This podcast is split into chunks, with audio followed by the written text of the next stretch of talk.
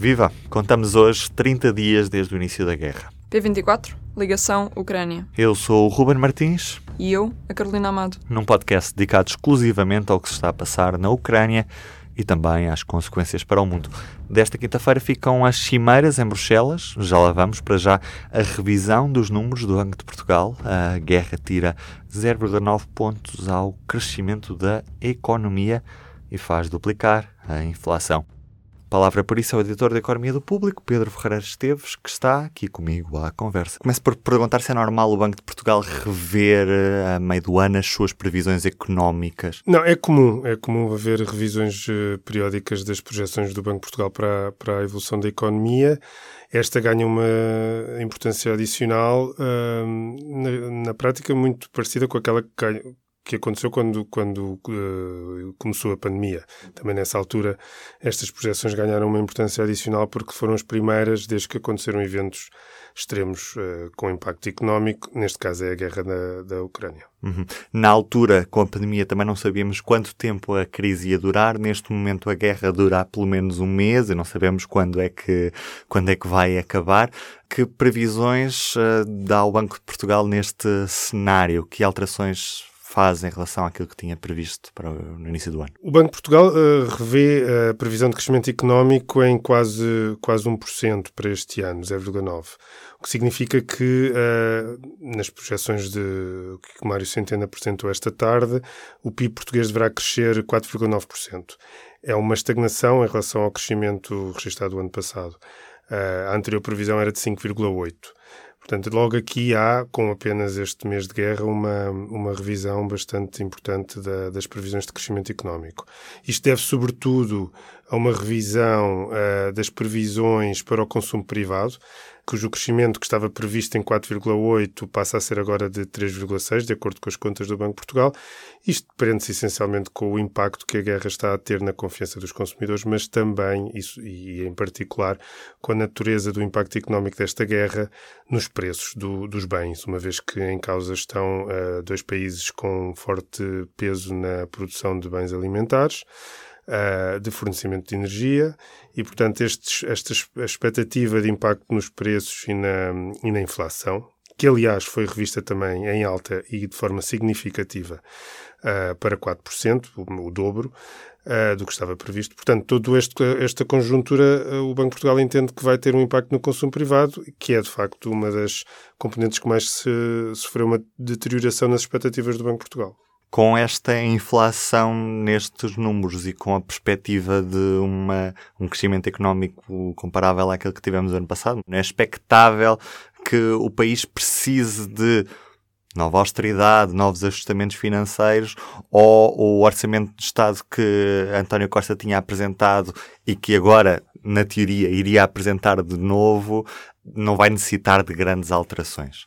As boas notícias destas previsões é que uh, a revisão acentuada em baixa do, do, da expectativa de crescimento é, é provisória. Uh, portanto, uh, a revisão em baixa para este ano é de facto acentuada, como disse, mas para 2023 a revisão é ligeira. É, também é em baixa, passa de 3,1 para 2,9. É, é, é, é pequena. O que significa que, na perspectiva do Banco de Portugal, isto poderá ser um problema que vai e está a afetar 2022, mas que poderá ser ultrapassado. Uh, para 2022, o Orçamento de Estado, que nós já conhecíamos uh, e, que, e, que, aliás, foi chumbado e deu, deu, desencadeou todo um processo eleitoral de novo, um, está desatualizado e vai ser todo, não diria todo, mas vai ser razoavelmente revisto. Uh, o governo terá que uh, modificar o orçamento para atacar os problemas que a guerra está, que está a gerar, em particular os preços uh, dos bens alimentares, os bens petrolíferos, os bens energéticos, também seguindo muito do que está a ser decidido por estes dias em Bruxelas, no âmbito do Conselho Europeu, com apoios às indústrias e, a, e aos consumidores mais, aos grandes consumidores de energia, com apoios às famílias mais vulneráveis à subida dos bens alimentares. Portanto, esse orçamento de Estado terá que refletir já a nova realidade, que é muito diferente daquela que foi foi desenhada antes e que, que acabou chumbada. No entanto, para 2023 a revisão é menor e espera-se que possa uh, podemos, possamos regressar a um, a um ritmo de crescimento de acordo com aquilo que era expectável antes da guerra. Também é verdade que o Banco de Portugal faz um, umas previsões para um cenário mais uh, severo da guerra, que assume, aliás, como todas as entidades têm feito, um prolongamento do, no tempo da, da, deste conflito e das, dos efeitos económicos desse conflito. E nesse caso, uh, as projeções são mais, são mais dramáticas e, e, no sentido em que, por exemplo, quando, quando disse que num cenário base normal que é agora o novo normal, o PIB cresceria de 4,9 este ano, num cenário adverso cresce apenas 3,6. Portanto, aí já é já há um abrandamento em relação, há um recuo em relação ao ritmo do ano passado. Será sempre determinante o que acontecer na, na, no, na Ucrânia e a, e, o, e a duração que o conflito tiver.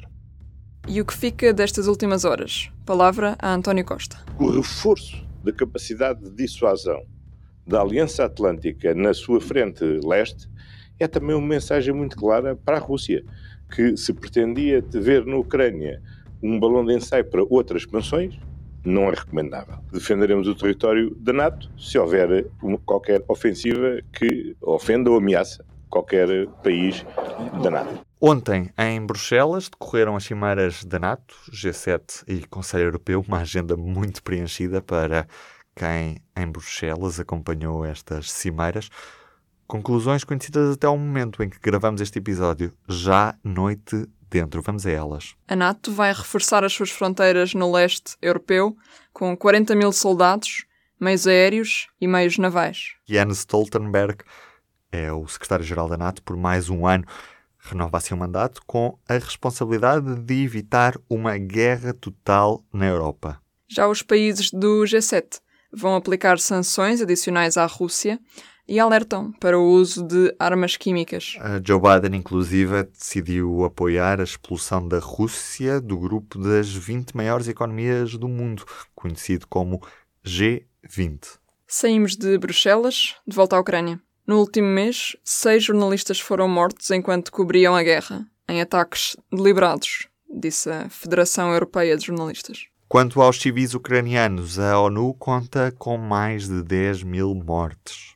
Após um mês de guerra, a ofensiva militar russa em território ucraniano parece ter chegado a um impasse. Em entrevista ao jornalista do Público, Pedro Rios, o presidente do Euro-Asia Group, uma consultora de risco estratégico, o Jan Bremer, afirma que a guerra pode ser longa e que Putin será uma ameaça duradoura. À pergunta o que poderá ser uma vitória que Putin possa vender em casa e servir também à Ucrânia, Bremer responde.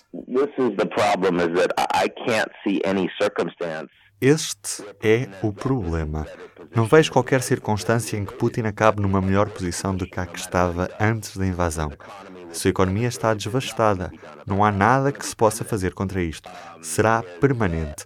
A sua situação política será mais fraca do que era, ainda que não espere que Putin seja retirado do poder. Ele estará mais inseguro e humilhado no palco global, sobretudo na Europa. Não é apenas a Ucrânia ser dominada pelos ucranianos, pelo menos parte dela. Serão também os finlandeses e os suecos a quererem juntar-se à NATO.